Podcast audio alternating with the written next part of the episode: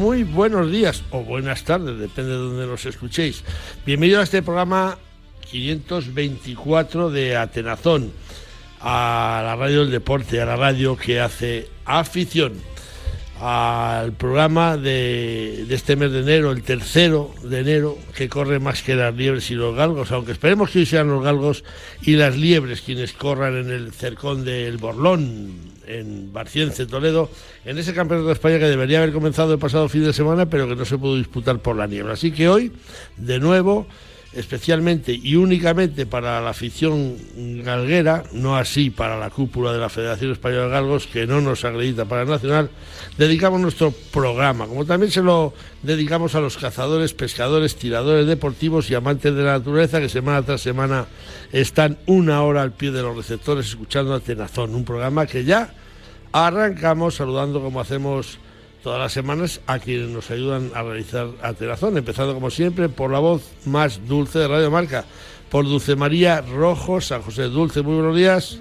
¿Qué tal se ha dado la semana? Pues muy bien, con mucho recogimiento en casita, con la calefacción a pleno rendimiento, porque hemos tenido de todo, lluvia, nieve, frío y el viento, que en fin, que estamos en invierno y es lo que hay. Donde más a gusto en casa, ¿no? Donde más a gusto en casita. ¿Y tú qué? ¿Qué vas a hacer el domingo? ¿Te vas a ir a despedir la temporada de yo caza? el domingo voy a despedir la temporada de caza en Castilla, León. ¿eh? No llores, no llores. Ya me ha dicho, hoy tengo una gana de que se acabe, hemos tenido la peor temporada del año y yo, me ha dicho el compañero, vamos a ver si cazamos una perdiz. Y he dicho, como me salga no la tiro. Voy a acompañarle, pero como me salga yo no tiro este domingo una perdiz. Esa es mi promesa. Así que iremos a cazar, a pasear. Eh, si me sale un conejo, sí le tiro, ¿eh? ya te lo digo yo. Bueno, saludamos a Víctor Palmeiro, los controles técnicos, y a Chus Rodríguez y Jesús Pérez Baraja en la producción. Sabéis que os habla Leonardo de la Fuente Prieto, Leo, pues que se va al sumario para hoy. Hoy tenemos en nuestro programa, en primer lugar, a Jaime Bruña. Es uno de los miembros fundadores del Grupo Zorzaleros Españoles, una entidad que aglutina a un gran número de amantes de la caza y conocimientos sobre el zorzal y que el pasado fin de semana celebraron en Paterna de la Ribera, en Cádiz, su sexto encuentro anual de zorzaleros. Y queremos conocer, porque estábamos invitados pero no pudimos asistir, qué tal resultó. Y Jaime Bruña nos lo va a contar. En la sección Compañero del Alma, compañero, hablaremos con Su Alteza Real Luis Alfonso de Borbón Martínez Bordiú, el duque de Anjou. Charlaremos con Su Alteza Real de un juego de mesa que él ha creado para ampliar los conocimientos de la fauna ibérica y del mundo de la caza de una forma didáctica y divertida. Un juego de mesa ameno y entretenido que se llama Cazador Cazado.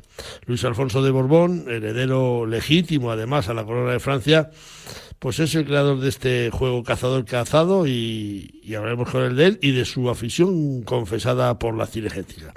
Y en la sección de pesca charlaremos con el presidente de la Asociación de Baleiros del Río Ulla, Antonio Pesado. Los baleiros son los encargados de pescar una especie como es la lamprea, una especie muy apreciada que acaba de levantar la vez. Y queremos que Antonio Pesado nos hable sobre cómo se presenta esta temporada para esta pesca que tiene una tradición secular en Galicia y que son muy poquitos los baleiros que la practican en la actualidad.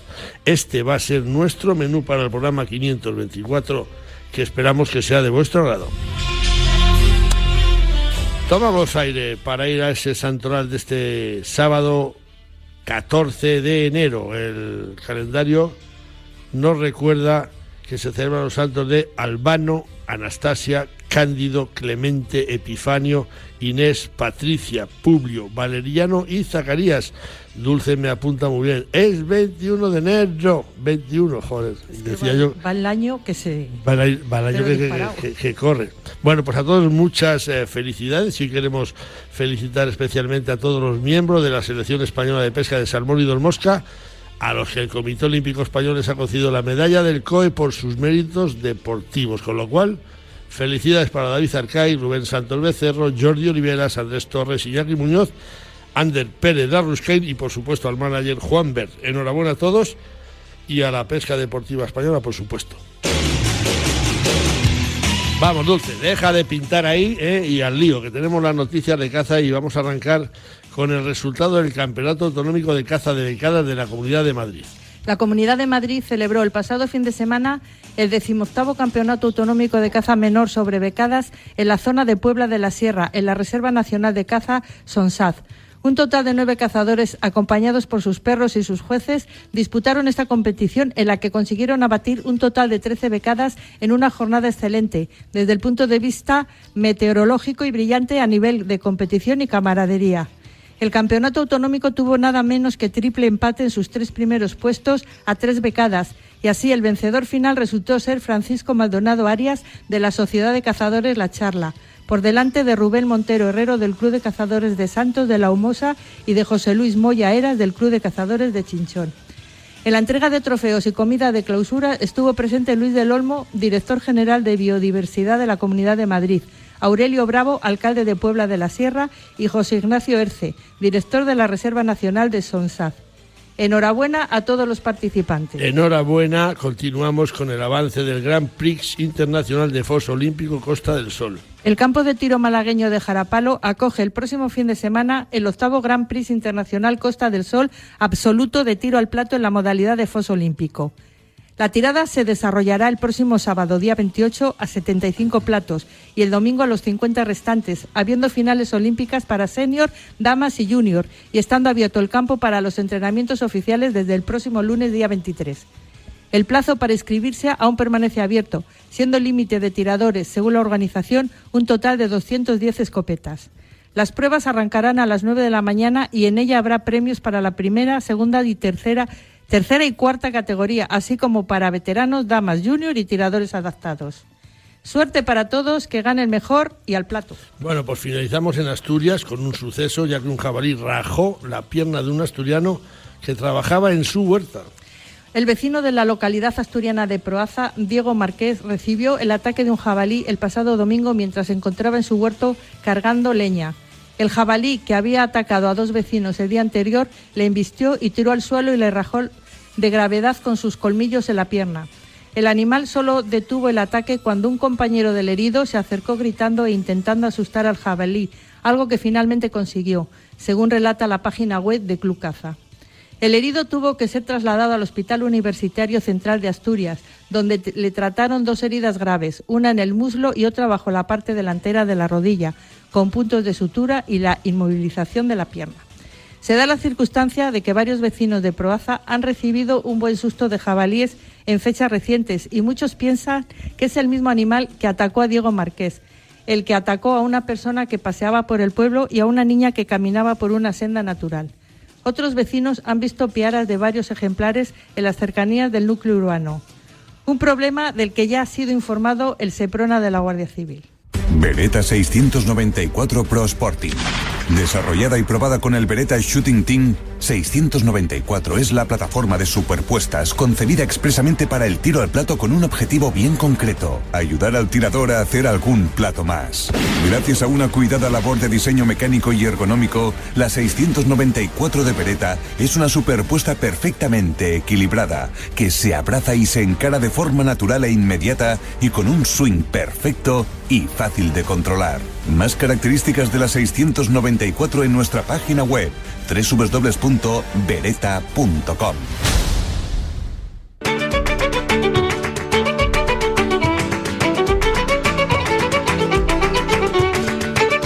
Nos vamos hasta Cádiz con estos tanguillos. ¿eh? Vamos a hablar con Jaime Bruña Ramírez, uno de los miembros del grupo Zorzaleros Españoles y es también uno de esos organizadores del sexto encuentro de Zorzaleros Españoles que el pasado fin de semana tuvo lugar en la localidad gaditana de Paterna de la Ribera. Atenazón estuvo invitado a este evento, pero como no somos Dios y no tenemos el don de la ubicuidad, pues nos tuvimos que quedar en Valladolid en la concentración motera Pingüinos y queremos que Jaime Bruña nos cuente cómo ha salido este evento del que las primeras referencias que tuvimos fueron muy buenas. Jaime Bruña, muy buenos días, bienvenido a Tenazón de Radio Marca.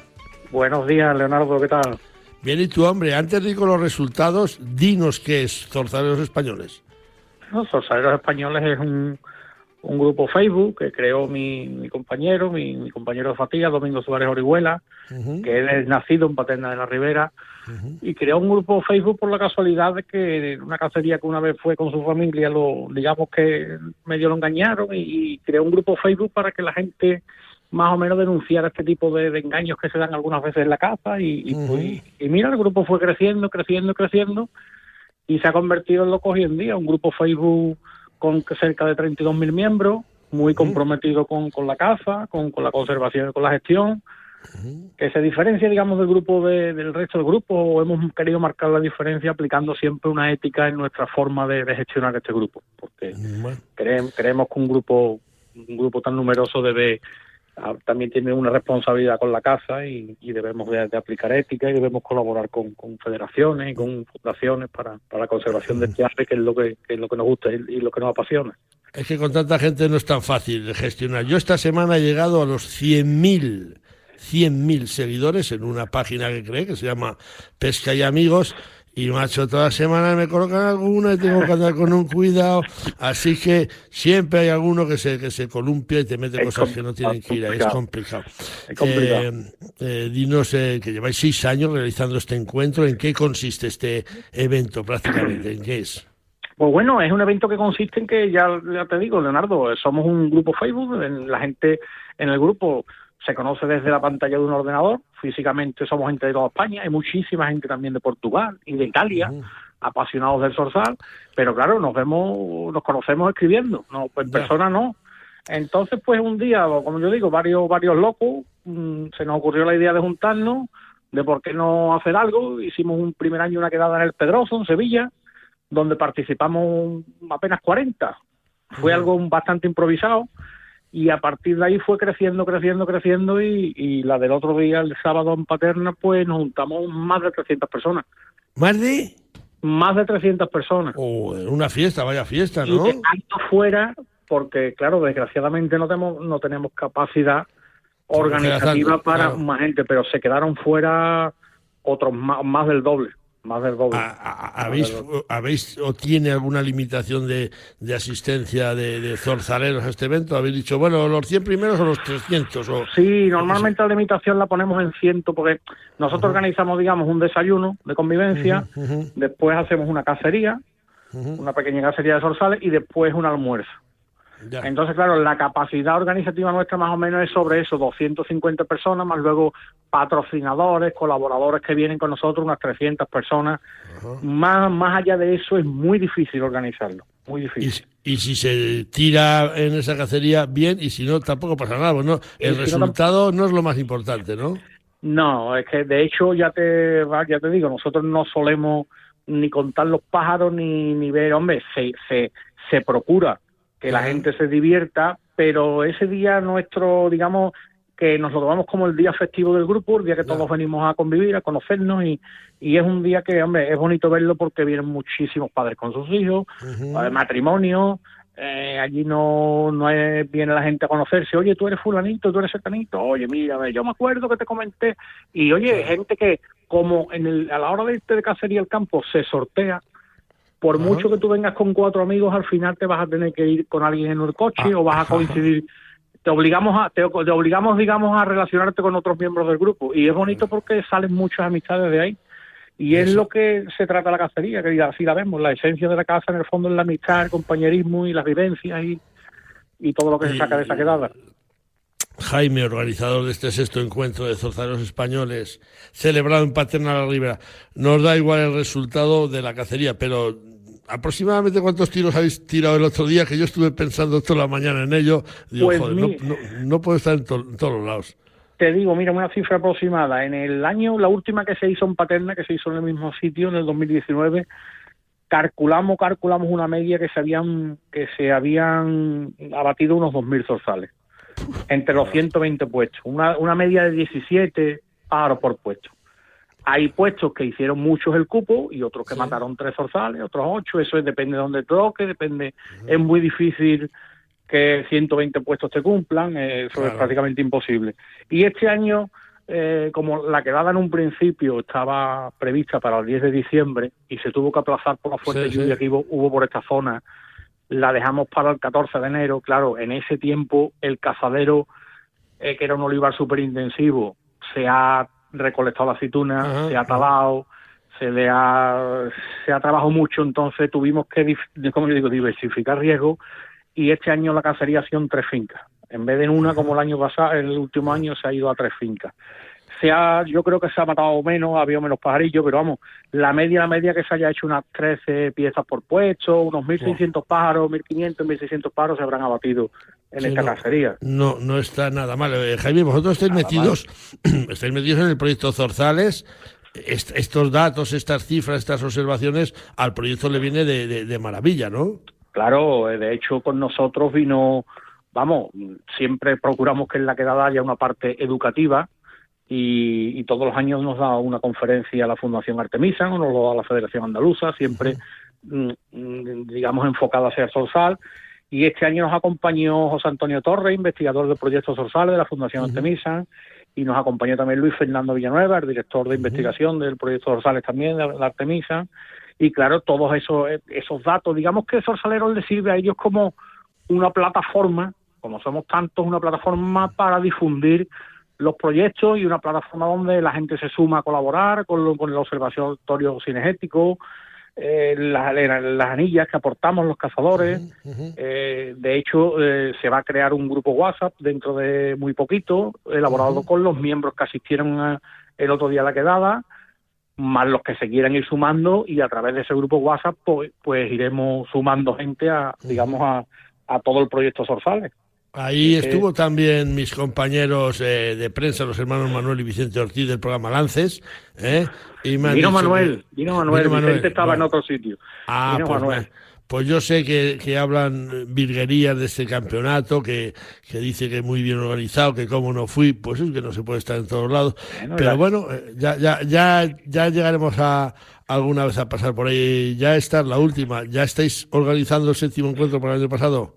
Para el año próximo, digo ya hemos empezado porque lo primero que se ha hecho es agradecer a patrocinadores y colaboradores su esfuerzo, que no era fácil, porque nosotros más que nada nos patrocinan marcas de, de cartuchos, porque a, a todos los asistentes al encuentro se da una bolsa de regalo. Eh, va munición, entonces mm, comprendemos que muchas marcas hacen un gran esfuerzo por poder colaborar. Lo primero que se hace es agradecerlo. Luego volvemos a tener una reunión con el excelentísimo Ayuntamiento de Paterna, que nos trata de maravilla y ya pues se ha palabrado ya la quedada para el año que viene. Bueno, Jaime Bruña, que ha sido un placer hablar contigo. Gracias por habernos invitado. ¿eh? A ver si, ya te digo, a ver si algún año se nos logra. El año que viene os espero, que merece la gracias, pena. Gracias por aportar esos datos. Fíjate aquí en Castilla y León, yo cazo en Castilla y León, y este año tengo amigos que han matado zorzales, yo los cazo al salto.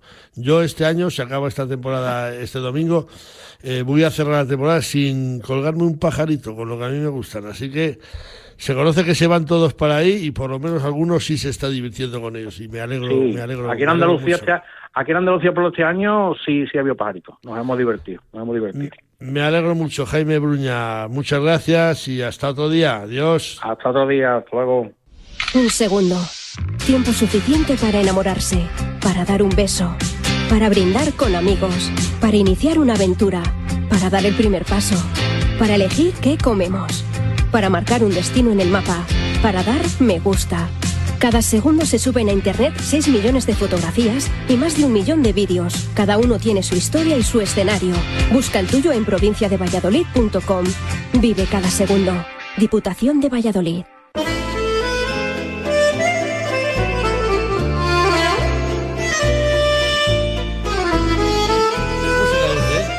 Muy bonito. Vuelta, ¿eh? Música de acordeón francesa. Vamos a hablar con Su Alteza Real Luis Alfonso de Borbón Martínez Bordiú, duque de Anjou, que es un empresario y aristócrata grande de España y a fe que lo es porque es muy grande, ¿eh? y también porque es cazador y amante de la naturaleza, algo que reconoce con orgullo. Hoy vamos a charlar con Su Alteza Real Luis Alfonso de Borbón, legítimo heredero a la corona de Francia y bueno, vamos a hablar de él, de su afición por la caza, la pasión que le ha llevado incluso a crear un juego didáctico para aprender a conocer las especies de caza y queremos que Luis Alfonso de Borbón nos hable de su afición a la caza, a la naturaleza y por supuesto de ese juego similar al trivial que lleva el sugerente nombre de Cazador Cazado. Alteza Luis Alfonso de Borbón, Duque de Anjou, muy buenos días, bienvenido a Telazón de Radio Marca. Buenos días, Leonardo. ¿Cómo estamos? Encantado de hablar con usted. Bueno, si quiere, pues- a lo mejor, si quiere y prefiere, eh, podemos tutearnos para ser más cercana a la conversación. Ah, pues yo lo agradezco mucho. Yo soy así, soy me gusta, nunca había tenido la ocasión de hablar con un artesanal, pero Luis Alfonso, gracias por darme esa, esa confianza. Así lo haremos. Eh, yo quiero dejar claro que la, la, caza y el conocimiento de las especies es una de las facetas que has cultivado durante toda tu vida, ¿verdad? Sí, bueno, desde, desde pequeño siempre me ha, me ha gustado el campo, me lo han también inculcado mis padres, eh, he acompañado a mis padres al campo, mi madre también tiene una, una pequeña finca y siempre me ha gustado, ¿no? Y, y, un poco a raíz de eso y de también querer transmitir a mis hijos, tengo tres hijos, uno de tres, pero dos de doce y una de quince, y, y dije, qué mejor para poder transmitirles estos conocimientos que hacer un juego para que puedan aprender de una forma divertida, ¿no? Y así es que un poco como surgió esta, esta idea. Esta idea del juego de, que tiene el título de Cazador, Cazado, y que yo lo tengo, y es una pasada de juego, ¿eh? Efectivamente. Bueno, la, idea es un poco, pues eso, eh, intentar enseñar a la gente de una forma divertida, y hombre, si encima es una afición que compartimos, pues, pues qué mejor. Eh, eh, ¿En qué consiste el juego del cazador casado para que lo, lo entienda nuestra, nuestra audiencia? Así, someramente, claro que... Sí, bueno, el juego, el juego es un juego de cartas, de cartas tipo trivial, en el que no hay un tablero, porque la gente me pregunta, bueno, ¿y el tablero? No, no hay, no hay ningún tablero precisamente para poder facilitar el juego en cualquier sitio, es decir, en el coche, en el tren, en el avión, en, eh, en un bar cualquiera. Eh, el juego tiene 80 eh, cartas temáticas, cada tema, digamos, está desarrollado en seis frases y la idea es eh, adivinar una palabra que le falta a, digamos yo, sustituir tres puntos por una palabra que le falta a la frase. Eh, aquel que la adivina, digamos, se va quedando con las cartas y gana aquel que con aquel que obtenga 10 cartas o aquel que forme la palabra casado, puesto que todas estas cartas temáticas tienen eh, una, una, una letra en la parte superior derecha. Del mismo modo también hay 16 cartas de acción donde, bueno, para hacer un poco más pues, diferente, eh, le dicen a uno, pues qué sé yo, a lo mejor pues eh, eh, cambie el sentido del juego o, o, grite viva la caza y podrá coger una carta o ah, tire el dado y si saca más de cuatro puede coger una carta. En fin, hay 16 cartas de acción para darle un poco más de, de agilidad al juego. Yo tengo una carta, Luis Alfonso, en mi mano y tengo la baraja encima de la mesa. Mira cómo suena. y, he cogido una carta al azar y bueno, pues para que la audiencia se entere más, más o menos voy a, hacerte una, una pregunta. Vaya. Eh, dice el sistema métrico decimal de medición de la munición y aquí tiene seis definiciones. Me tendrías que responder a una, ¿no? Eh, no, eh, no. Se, lee, se, lee, la frase eh, ah, sí, sí, vale, vale. Se habla de los tres puntos y, digamos y lo que viene abajo de la carta son las, las soluciones a las distintas frases. las respuestas. Entonces, ese SR semi-redne significa que tiene una pestaña pero más corta que la normal, como en el caso del 9 por 23 SR. ¿Qué palabra falta aquí? Bueno, me tiene que decir dónde están los tres puntos. A ver, SR están eh, digo, se, significa que la, tres puntos. Tres puntos, ¿y qué más? Para, entender la, frase. Tiene una pestaña, pero más corta que la normal. ¿La qué? que la bala, la munición. La, la vaina. La vaina, exacto. La vaina. Sí, claro, es que, es que joder, 80 cartas por seis preguntas cada una, aquí hay 480 preguntas y hay que responderlas. Hay que, y además ayuda a conocer a, a conocer nuestras especies y nuestras modalidades, porque digo que, que es que he cogido una al azar, no sé, tengo aquí el mazo. Si quieres te digo otra. A ver. Bueno, eh, si no, me va, me va a pillar en cualquier momento, me pilla. Aquí dice que la tórtola europea es un ave con un vida esbelta y de pequeño, tres puntos. Que mide entre 24 y 29 centímetros de largo, siendo su plumaje de, de pequeño tamaño, ¿no? De tamaño. Efectivamente, ese es el tema. Ese era fácil. Bueno, la, idea, vamos a ver, la idea del juego es que son cartas, o sea, perdón, son frases eh, que ya leyendo uno la frase va aprendiendo y que a lo mejor la, la respuesta no es lo más difícil, puesto que la idea es incentivar a, a que sea relativamente fácil, pero que ya uno mientras va leyendo la, la la frase ya está aprendiendo algo sobre la tórtola o, la, o la munición o, o, el ciervo o el gamo o lo que fuere, ¿no? Y las ilustraciones y los cuadros que son magníficos, cuadros de, de cacería, de Bueno, bueno, bueno, de una pasada. Yo creo que este juego sirve para inculcar a los niños y grandes el conocimiento de nuestras especies y las modalidades de caza para aficionar a la actividad cinegética. Ahora parece ser que hay tanto adocinamiento en contra de la caza, ¿no? Así es. Bueno, alguien me decía, incluso me decía, ¡ay, qué bueno! Porque mis hijos así, que se van a sacar el, el se van a federar, así les va a venir muy bien para poderse sacar el, el, el carné, ¿no? Bueno, no sé si eh, viene bien o no, pero desde luego es para tener una cultura general, poder conocer toda la fauna, tanto de caza mayor como de caza menor que hay en España, conocer las distintas modalidades de caza que hay, conocer algo de municiones, algo de homologaciones, en fin, tener una pequeña cultura general sobre lo que es eh, la fauna y el mundo de la caza. Bueno, recordamos a los oyentes que estamos hablando con Luis Alfonso de Borbón Martínez Bordiú, su Alteza Real, Duque de Anjou y creador del juego El Cazador eh, Cazado. ¿Dónde se puede encontrar eh, este juego? Y, díganos el precio, por si alguien se quiere animar a regalarlo a los hijos o, o meterlo en el coche y echar unas partidas esos días de niebla, esos días que llueve y no se puede salir a cazar. Actualmente el juego se encuentra en Amazon, y también en las librerías Troa, eh, por ejemplo, la de Madrid se encuentra en Serrano 88. El juego eh, cuesta 25 euros y, bueno, invito a todo el mundo que quiera, incluso para cualquier regalo, cualquier cosa, para una forma de, de poder conocer de una forma divertida el mundo de la fauna española y el mundo de la caza. De eso doy yo fe, que ya digo, yo tengo el juego y, me encanta. Personalmente, además yo creo que llega en un gran momento, porque a mí no me quita nadie de la cabeza esta política anticaza y esta cultura de Walt Disney que, que tanto daño está haciendo al, sector. Menos mal que por lo menos las federaciones están ahí precisamente haciéndolo y además con gran éxito todo lo contrario, divulgar la actividad eh, cinegética. ¿Conoce, eh, ¿Conoce este juego la Real Federación Española de Caza? ¿Se puede convertir en un gran aliado para la federación? Sí, por supuesto, desde luego, eh, yo cualquier aliado es bueno. Eh, con la federación, con algunas federaciones he hablado también para darla a conocer y, por supuesto que mientras ayude a que la gente conozca la caza y la respete y, la naturaleza, pues bienvenido sea. Bueno, eh, volvemos con la afición a la caza. Me decía el otro día que practicaba la caza menor y la caza mayor, pero la caza mayor para, para, Luis Alfonso de Borbones es, es como Sevilla, ¿no? Que tiene un color especial, ¿no? Pues bueno, yo, yo, diría que tanto la menor como la mayor. Al final es un, día de campo, un día de naturaleza, un, acompañado o no acompañado, puesto que no necesariamente hay que estar acompañado.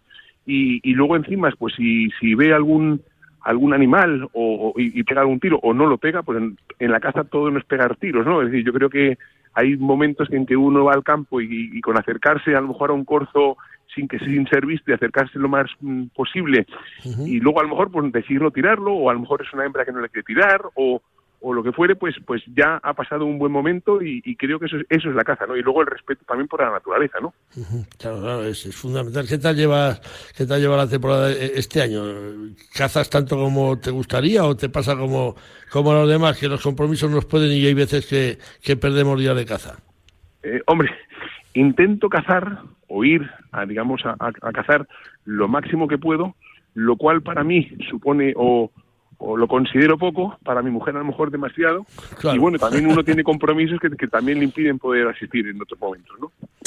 Bueno, eh, ya estamos casi acabando. Eh, dinos, Luis Alfonso, ¿qué es ese diario digital Hunting Journal 2021 que también, también has creado? Bueno, esto del diario, eh, yo de, pequeño me regaló una, una parienta, me regaló un diario de casa, digamos, escrito, pues donde yo ponía pues todos los días que iba a cazar, lo que veía, a lo mejor lo que abatía, mis sensaciones, podía a lo mejor pegar alguna fotografía o, poner eh, alguna algún plano de la montería, etcétera, ¿no? Y, un buen día dije, oye, pues volviendo de, de una montería, que uno pues ha pasado el día afuera, ha llegado de lejos de, de viaje, eh, y dice, oye, pues después de bajar todos los bártulos del coche, tengo ahora que ponerme a rellenar esto. Y dije, ¿no habrá una aplicación, algo que sea fácil de rellenar, muy intuitivo y que por otro lado me permita meter fácil, fácilmente tanto las fotografías y poder recordar todos esos momentos de caza, esos lances que uno tiene, etcétera. Y entonces al final, no, no encontrando nada específico, dije, pues mira, voy a, voy a desarrollar yo esta web que se llama web, web, web, huntingjournal.es, y es un poco para que todo el mundo pueda tener acceso a un diario de, a un diario de caza personal donde poder meter tanto eh, los, las partidas de caza de caza mayor como menor y en sus distintas modalidades. Se puede ah, eh, aportar fotografías, comentarios, en fin, un poco de todo. Bueno, Luis Alfonso de Borbón ya está, ya es la, última al tiempo aquí en la radio, corre que no veas. Eh, si, si te tuviéramos que ir a buscar a un monte disfrutando de una montería o, de un rececho al corto, ¿a dónde, ¿a dónde habría que ir a buscar a Luis Alfonso de Borbón? Si nos lo puedes decir. Bueno, no, no hay ningún sitio concreto, la verdad. Ninguno y todos a la vez. Bueno, pues una, una sabia respuesta, porque donde haya caza, allá que vamos, no, no vamos siempre al paraíso soñado y como hemos dicho antes, pues hay jornadas magníficas de caza sin tirar sin tirar un tiro. La, la última, mira, me, se me ha ocurrido ahora que en, marzo es la Feria Cinegética en Madrid, eh, la feria que dirige Rodrigo Moreno de Borbón, yo creo que es familia tuya, ¿no? Sí, así es, Rodrigo es pariente y amigo. Y, podemos eh, ver en cine, Cinegética a Luis Alfonso de, Borbón visitando la feria este año, ahora en marzo. Sí, claro, por supuesto. He ido varios años y este año, si, si Dios me lo permite, ahí estaré también. Bueno, yo te voy a llamar por teléfono a ver si nos tomamos una cervecita ese día y, y, nos damos un abrazo y, te doy la enhorabuena en directo por ese por ese juego de cazador cazado que tenga todo el éxito que has pretendido para él ¿eh? y en el diario Hunter Journal pues igual que se pete de, de visitas. Muchísimas, muchísimas gracias por defender la caza y nuestras especies. Y bueno, como, como han hecho muchos años sus antepasados, a los que le honra con, con esta afición. Muchas gracias y muy buenos días. Un placer, muy buenos días, muchas gracias, Leonardo, muchas gracias al programa Tenazón y muchas gracias a Radio Marca. Gracias, hombre, nos veremos. Un abrazo, adiós. Adiós, buenos días. Si quieres saber lo que es bueno, prueba los productos distinguidos con el sello de calidad Alimentos de Palencia. Materias primas excepcionales y una industria agroalimentaria con un gran potencial para que nuestra gastronomía sea un referente. Desde la Diputación apoyamos a nuestros productores, hosteleros y comercios para conseguir esa C de cercanía. Entra en la web alimentosdepalencia.com y accede a nuestra tienda online o acércate y disfruta de la compra en los comercios adheridos a la marca. Diputación de Palencia, porque tú sabes lo que es bueno. Consume alimentos de Palencia, con P.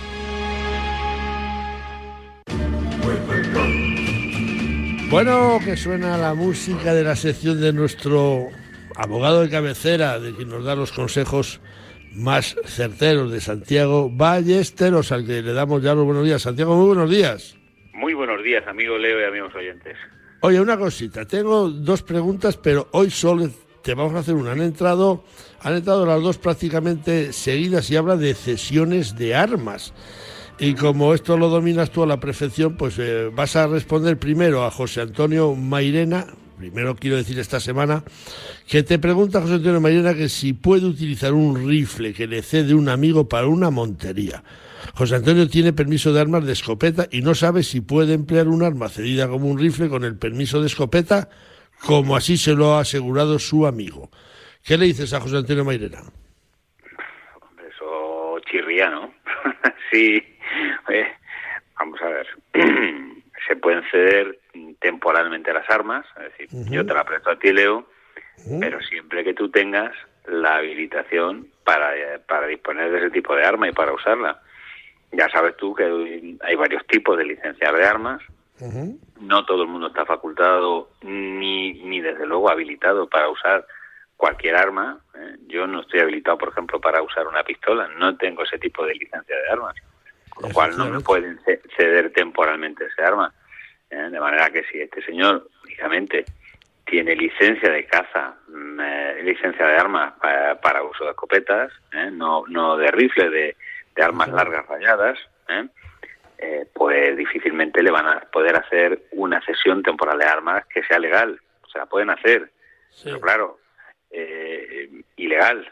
y por lo tanto, si hay un, bueno, por supuesto, que puede ser objeto de sanción ¿eh? y desde luego si hay un problema eh, de un accidente mm, de caza ¿eh? donde puede haber un lesión un lesionado o puede haber un muerto más como cuando hablamos de armas de fuego con, mm, y de balas pues luego mm, lo que es muy probable es que las compañías de seguro no se hagan cargo de la responsabilidad civil que genere ese arma que ha sido cedida ilegalmente Pues esa era la pregunta para la semana que viene, ya, ya, ya casi Ah. nos ha respondido. Bueno, pues- nos, de- no- nos decía otro oyente que, que qué pasaba si tenía un percance con un arma cedida, en este caso un, un rifle para una cacería. Hay gente que piensa que el tener permiso de armas de escopeta eh, te autoriza para que te deje un rifle tu, tu cuñado y vayas a un puesto de alcabalí.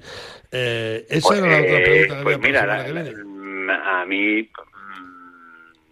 la verdad es que me cuesta trabajo pensar que haya gente que, que, que crea que con un permiso de escopeta puede le pueden ceder un, un, un, un rifle y se queden tan anchos. Pues, no sé qué. Es una cuestión de sentido común. La- las preguntas, Santiago, ahí están y seguro que hay por ahí alguno que dice, yo tengo permiso de armas Sí, y sí, dejas rifle. sí, sí, lo sí, llevo. sí, sí, sí. Bueno, O sea que si, Ah, la- si tuviera, si, si- si tuviera algún percance, la compañía lógicamente dirían lo que dicen muchas veces, que en Zamora hacen buen vino, ¿no? Eh, sí, y, y- y desde luego te puedo asegurar que las compañías de seguros se agarran a un clavo ardiendo. Nos ha fastidiado. Santiago Ballesteros, eh, muchísimas gracias por responder. Esta vez por partida doble, te la teníamos guardada para la semana que viene, pero tenemos más preguntas. Así que José Antonio Mairena y el otro y el otro oyente de Salamanca, Carlos Sánchez, pues quedan respondidos los dos. Así que Bueno. la semana la semana que viene más has hecho un doblete de un tiro. Es, es una carambola, vaya. Sí, señor. Venga, pues Muchísimas buen fin de semana y buena caza. Buen, buen fin de semana, buena caza. Adiós. Pesca Federada, pesca responsable. La Federación Española de Pesca y Casting te anima a que formes parte de esta gran familia. Pescador, fedérate en tu federación territorial, donde serás informado, defendido y, por supuesto, valorado. Engánchate a la pesca deportiva federada y recuerda, pesca deportiva federada, pesca responsable, tan claro como el agua. Volvemos con Dulce, con las noticias de pesca y con el anuncio de una de las competiciones deportivas más madrugadoras del año, como es el desafío Sensas España de Pesca, el FIDER. El embalse de Arrocampo, Serrejón y Saucedilla, en la provincia de Cáceres, acoge este fin de semana una de las pruebas de pesca más madrugadoras del año, como es el desafío Sensas en la modalidad de pesca a feeder. Los entrenamientos oficiales para esta competición se han celebrado entre este jueves y viernes y será el sábado y domingo cuando arranque esta prueba que tiene importantes premios económicos en juego, como los 2.500 euros que se va a llevar el primer clasificado. 1.000 euros para el segundo, 600 para el tercero, 500 para el cuarto, 400 para el quinto y del sexto al 12 clasificado, 250 euros para cada uno. Además, habrá premios económicos diarios para los vencedores y subcampeones de cada uno de los cuatro sectores que se van a celebrar. La competición comercial sorteará también cuatro premios de 100 euros entre todos los participantes presentes en la entrega final de premios que no estén entre los 10 primeros de la clasificación final ni entre aquellos que hayan conseguido un primer puesto del sector. Así pues, suerte para todos, que gane el mejor y que la pesca acompañe a todos los participantes en este premio Sensas España de pesca a feeder. Pues suerte para todos. Finalizamos con una importante noticia para la navegación en nuestros mares. La Junta de Galicia promueve una aplicación móvil para el registro en tiempo real y la transmisión de observaciones de orcas para apoyar la seguridad de la navegación. La Consejería de Mar de Galicia, a través de Puertos de Galicia, presentó la semana pasada la aplicación móvil Orcinus, diseñada para el registro y difusión de avistamientos de orcas en tiempo real con el objetivo de apoyar la seguridad en la navegación, anticipándose posibles interacciones con estos grandes mamíferos marinos. La presidenta de la entidad pública, Susana Lenguas, explicó que esta herramienta, desarrollada en el Centro de Investigación especializado en grandes cetáceos de Ogrove, entidad de investigación experta en grandes cetáceos, y en el que cola colaboró la asociación Nautilus Project, que trabaja con estas especies en el estrecho de Gibraltar, ya está disponible para su descarga y uso, tanto en las versiones de Android como de iOS. El principal objetivo de esta herramienta para teléfonos móviles o tablets electrónicas es contribuir a una navegación más segura al permitir conocer con antelación y también durante la propia travesía la presencia de orcas en zonas previamente geolocalizadas por otras embarcaciones. De esta forma se pretende dotar a los navegantes de un nuevo instrumento para hacer frente a un problema relevante, especialmente para la náutica.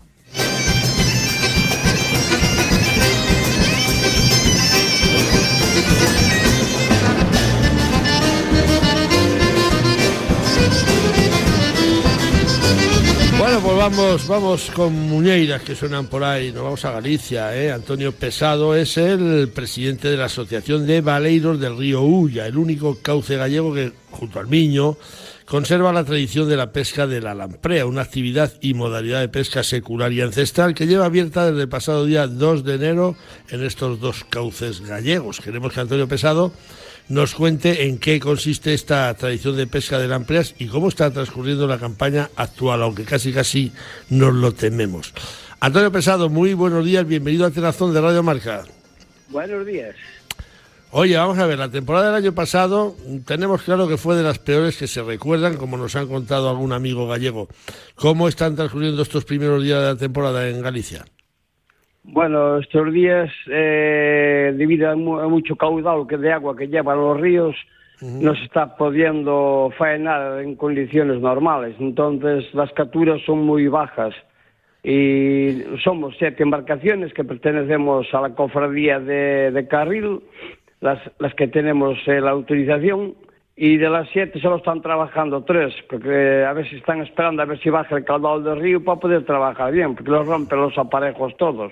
Mm. Y las capturas, claro, al no poder trabajar bien son muy, muy bajas. Se están capturando dos lampreas, una, hoy alguno cogió tres o cuatro, y mientras no baje el caudal del río, eh, no aguantan los aparejos, los rompen todos, entonces no puedes pescar bien, no están las condiciones eh, normales del río para pescar bien.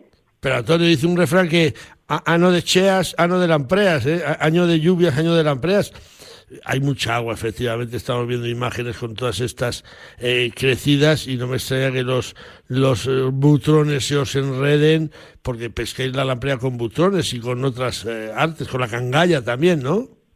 Em, aquí nosotros solo tenemos autorizado para la captura de la lamprea, lo que somos los valeiros, solo tenemos autorizado el butrón. Que, eh, pues, más arriba, en el tramo de las pesqueiras, sí, lo tienen autorizado. Nosotros ya le llamamos redones, allí llaman cancallas, cada uno lo llama de su manera. Pero es distinta la, la captura de, de, la lamprea de un tramo de río a otro. Incluso ellos eh, le dan una licencia de pesca deportiva, la nuestra es profesional. Bueno, eso es diferente. A día de hoy, eh, las capturas, claro, eh, los años anteriores fueron muy pobres en capturas debido a que no con esta arte, si no lleva agua al río, eh, no capturas, la lamprea va por encima del agua. Entonces, esta es un arte que queda puesta en el río, en, en la profundidad, en el fondo del río, y si no tiene corriente al agua, la lamprea va por encima, no, no pescas. Entonces necesitas agua para que te haya corriente para capturar la lamprea. Antonio, ¿qué tiene la lamprea para que la cotización pues alcance precios que yo creo que cada ejemplar puede llegar a valer 60 o 70 euros al comienzo de la temporada, ¿no? Eh, algunas, eh, las primeras las pagaron a 200 euros, según me, según me dijeron los compañeros. Uh, uh. A día de hoy sí están eh, tanto aquí como en Portugal sobre 70 euros, 60. Todo depende aquí, se venden por tamaño, no se venden por peso. Y claro, una lamprea mejor de un kilo 200, 300, kilo y medio, pues pueden estar sobre 70 euros. Yo me acuerdo que las comí hace 39 años en San Juan de Tabagón en una Semana Santa y bueno, eso fue una fiesta familiar el comer aquella aquella lamprea, que además la hicieron eh, la boloñesa o borgoñesa o no sé cómo se llama. bordalesa le llaman. Eso, eso, eso, eso, con su sangre y todo. Hay dos maneras de prepararla, pero le llaman el timbal, que es en empanada, que hay una panadería aquí que es la que lleva toda la vida la que mejor la prepara, y casi te cobran tanto por la masa como por la lamprea pero está muy, muy, muy, muy riquísima. Para la gente que no le gusta verla así en, preparada en su sangre, en la empanada, yo la comí varias veces y más mi familia le, le encanta. Sí, yo la comí de las dos formas, ya digo, en San Juan de Tabagón, en casa de nuestro, nuestro querido y llorado amigo Humberto y Cefa. Eh, Antonio, en la actualidad eh, se estira mucho lo de la pesca sostenible. Vosotros eh, pasáis las piezas por la lonja de Pontecesures, que es el control de capturas, o lo hemos visto en, Jara y Sedal, y, ahí no hay cupos, ¿no? No, no tenemos tope de captura, no tenemos. lo que tenemos son eh, tiempo de, de, captura desde primeros de enero hasta 15 de abril. Después el, del, sería el descanso semanal, un día en la semana no se pueden largar las nasas, pero bueno, eh, ¿qué pasa? Como, como en este momento, con la cantidad de agua de, que lleva el río, a lo mejor la mitad de la temporada ni puedes trabajar. Ya, ya. O sea hasta el 15 de abril tenéis campaña abierta. ¿Cuándo decís vosotros, bueno, pues hemos tenido un día bueno de Lampreas? ¿Con cuántas eh, capturas eh, se considera un día bueno, un día majo? Bueno, los días que más se capturaron siempre fueron años de mucha riada.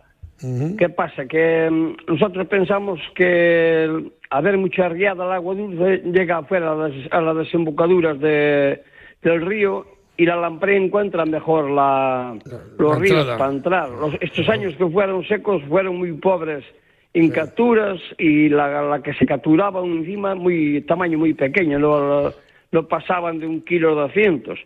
Los años que más se capturaron, los años anteriores que hubo muchísima riada, eh, mm, los primeros, casi el primer mes de enero no se pudo trabajar por la riada. Cuando bajó un poco el caudal, -huh. eh, la lamprea en, entró en bandada junta. Entonces houve días, casi todos los compañeros en 15 días, de capturar hasta 100 lampreas cada día. Bueno, pues. y, la lamprea enorme, lamprea de kilo y medio, o incluso hubo un, algún ejemplar de dos kilos. Bueno, de esas pues, eh, pocas, pero... Ya. Eh, oh, oh, oh, porque un estar, un estarte la, la lamprea muy grande no suele, no suele entrar muy bien. Entonces, Antonio, os queda lo bueno, bueno todavía, porque ciertamente hay mucho agua. Nos dices que con mucho agua tampoco es bueno, pero en cuanto baje un poquito, van a venir los días buenos para los baleiros, eh, para los baleiros, que, que os pasa a los baleiros como a los cazadores. Eh, tú perteneces a una familia de varias generaciones de pescadores. ¿Cómo, Pues está, sí, la, la- es- ¿cómo está la cosa de, de ese relevo generacional? ¿No hay chavales No jóvenes? está muy, eh, ya te digo, éramos eh, unos años atrás, a lo mejor 30 embarcaciones y éramos todos familiares. Actualmente quedamos siete embarcaciones, de las siete en cuatro años o cinco, eh, a lo mejor cinco o seis armadores se van a retirar y casi soy el único que, que mis hijos siguen con la, con la tradición. No, nos- no nos dedicamos solo a la pesca de la lamprea, nos dedicamos a la pesca de la anguila, de la soya, y ya te digo, pero no es aquí solo, en la mayoría de los puertos mm, eh, la, la juventud lo quiere seguir, más se, se lo complican mucho para para ya seguir en, en el arte de, de pesca, para dedicarte a la pesca en la mar. La mar y más, nosotros aquí es la- dentro de la ría que pertenece, aquí la captura de la alprea es medio ambiente. Nosotros trabajamos en dos aguas, medio ambiente y consellería de pesca. Me, me- me comentaba mi colega y querido compañero Miguel Piñeiro, pues eso, que no hay chavalicos que se arrimen y digan, llévame Antonio, llévame a ver si, a ver si me gusta y me engancho a la pesca de, de la empresa, es una pena. Mira, eh, yo esto lo he vivido con mi familia, mi padre fue, y así lo contó Jari Sedar en su día, el último ranero, ¿eh? mi padre pescaba ranas, y es una pena que desaparezcan estas tradiciones porque algún día efectivamente llegará Llegará ese último día, Antonio. Eh, me decía Miguel que, Álvaro Cunqueiro, que era un devoto de este agnato, y recomendaba el timbal, pero que lo más tradicional es a la bordelesa. Hombre, a 200 euros una, una lamprea o a 120 es cara, pero si tuviéramos que decidir por una, ¿con cuál nos comeríamos para, para concluir la entrevista? Eh, a ver, eh, mm, ese precio son las de Al 200 principio. euros. A ver, una o dos, las primeras que se capturan. O sea, es ah, parecido ah, ahí al, al, al salmón. salmón, Ah, al campano. ah, ah. Ya, y lo- ya, se vale. paga, no, el restaurante es más bien por la propaganda que le va a dar al restaurante. Claro, claro, eh, claro. Cuando se capturan a, a partir de mediados de febrero, o sea, todo depende de las capturas que haya. Normalmente un precio de 25 euros, 30, más Bien. el IVA, claro. Pero la amprea grande, me estoy refiriendo ya, la amprea de Ah. kilo y medio. Ah, Ese sí, es sí, el sí. precio mm, que se suele aguantar eh, casi todo el año. A no ser que haya, como ese año, que se capturaban 100 lampreas, eh, en 15 días, to- todos los días no había mercado para ellas. Entonces, claro, se vendían a 20 euros lampreas de kilo y medio. A ese, a ese precio eh, sí se puede comer una a la bordelesa y otra al timbal. Eh, Antonio Pesado, que muchas gracias por habernos atendido, por contarnos esta pesca tan secular y que tengas una buena campaña. Que está lo bueno por venir, que lo aprovechéis y que os divertáis y, a seguir animando a ver si algún chavaluco se sube a la barca y os va a coger la empresa con vosotros. ¿Vale? Vale, muchas gracias. Un abrazo, buenos días, adiós. Igualmente. Vamos con el perrito, porque dice mi perro que quiere agradecer públicamente a todos cuantos a través de diferentes medios nos han ido mostrando su apoyo, cuando se han enterado que un año más no estaremos cubriendo la información del Campeonato de España de Galgos en campo, Copa de Su Majestad el Rey, porque así lo ha querido la cúpula de la Federación Española de Galgos, con su presidente al frente que, una vez más, quiere dejar claro quién es el dueño del cortijo y aparta porque le ha salido del arco del triunfo a ciertos medios de comunicación informadores freelanders para cubrir este evento que como el nuestro pues lo hemos llevado haciendo durante los últimos 20 años. Mi perro dice que gracias a todos por vuestras palabras de apoyo y por vuestros escritos que ahí están. Y sabéis que haremos lo posible por informar desde la imparcialidad de todo aquello que nos enteramos que suceda en el Campeonato de España de Galgos, aunque no nos acrediten, para poder realizar la labor informativa en el recinto deportivo como tuvieron la desfachatez de enviarnos en una carta a varios medios, entre otros a Radio Marca y El Mundo de Castilla y León, que no solemos mordernos la lengua ni callarnos cosas que consideramos que hay que contar.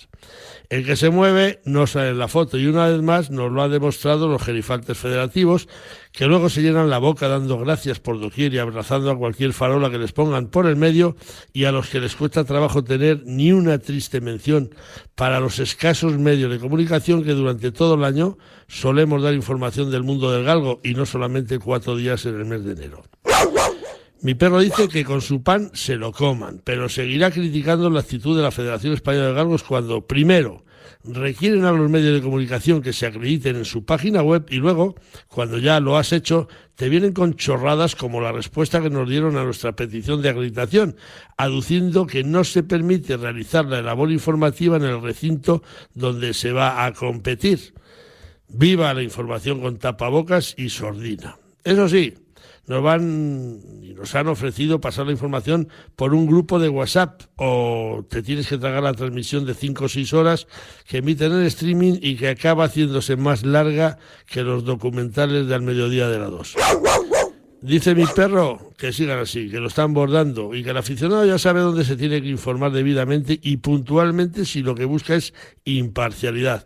El buen galguero ya conoce qué medios no bailan al sol que le quieren imponer desde Madrigal de las Altas Torres, Medina del Campo, Olmedo Tordesillas. Y sabe igualmente qué medios dan un paso al frente y ponen pie en pared y denuncian ante el Consejo Superior de Deportes esta actitud de la Federación Española de Galgos con algunos medios, no con todos, pero sí con algunos a los que deberían tirarle una alfombra roja cada vez que estuviéramos en un evento galguero y no meternos palos en la rueda con la intención de ver si nos caemos y nos podemos volver a levantar.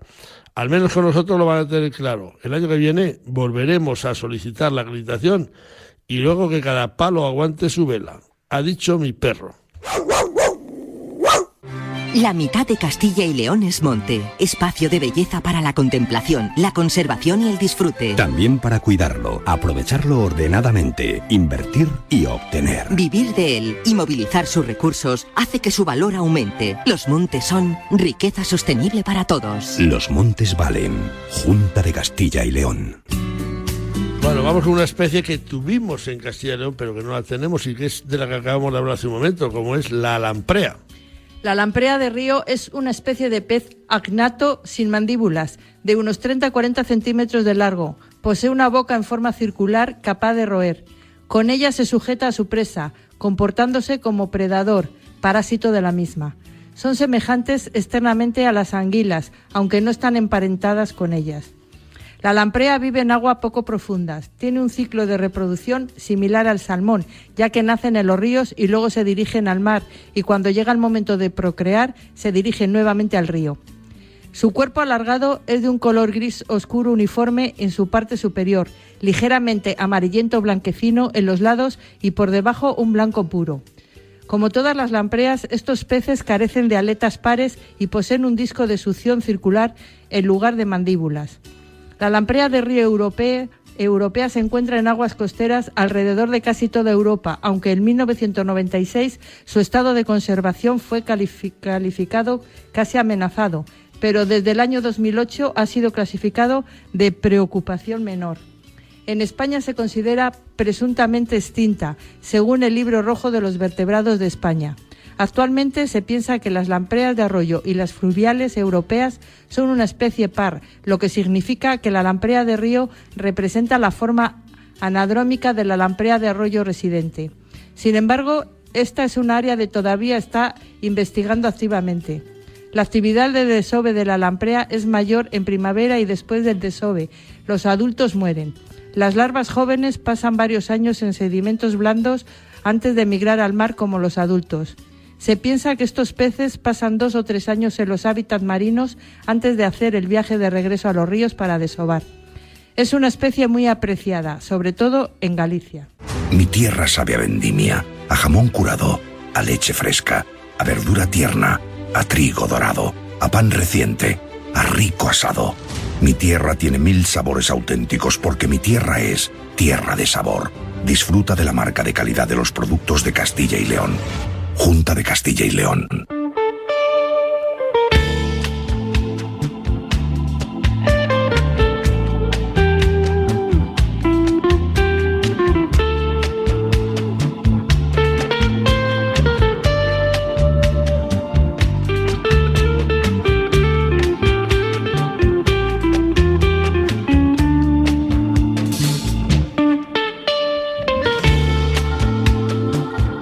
Casi casi que nos da tiempo a bailar un poquito esta pieza de Santana, como se decía antiguamente, ¿no? Buena pieza. Buena pieza. Vamos a bailar.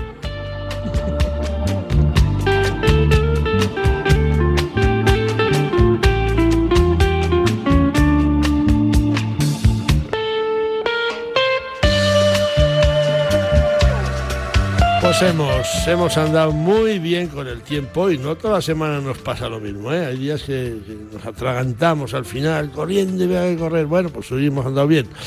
Y hemos llegado al adiós del programa, a la sección del dicho semanal donde, donde nos llegan eh, vuestras, eh, vuestros dichos, vuestras sugerencias que también nos llegan y por supuesto esas preguntas que luego le hacemos a Santiago Ballesteros al correo atenazón arroba gmail.com. Y esta semana, pues el dicho que nos patrocinan los alimentos de tierra de sabor, nos ha llegado desde aquí al lado, desde Salamanca, y nos lo vía Javier Sanz. Y dice así, ojo al dato, cuando alguien inicia un discurso diciendo todas, todos y todes, no hace falta ser muy inteligente para saber que va a hablar un anormal.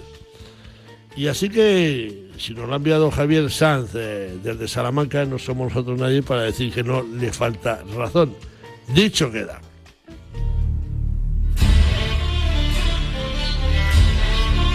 ¿Qué te ríes, Dulce? Que nada, no, que tiene razón, Javier. Ah, bueno, creí que, que ibas a decir que no, que nuestros, nuestros oyentes son sabios. Bueno, amigos, pues hemos llegado al final del programa 524. Así que damos las gracias a quien nos ha ayudado a realizarlo a Víctor Palmeiro en los controles técnicos, magnífico, a Chur Rodríguez y Jesús Pérez Baraja en la producción.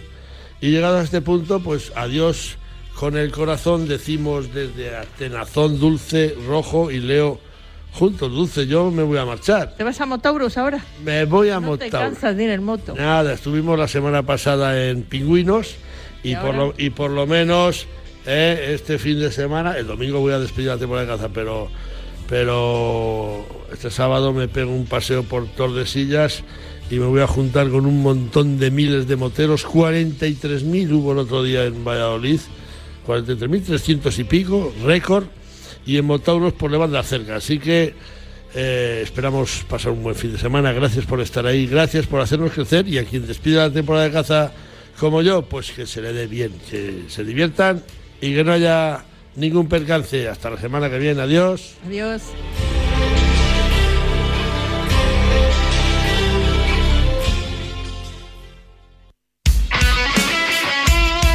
Radio Marca. Llega Marca Padel a Radio Marca, un nuevo programa temático para los amantes del pádel. Todos los sábados de 11 a 12 de la mañana y en formato podcast. El deporte es nuestro.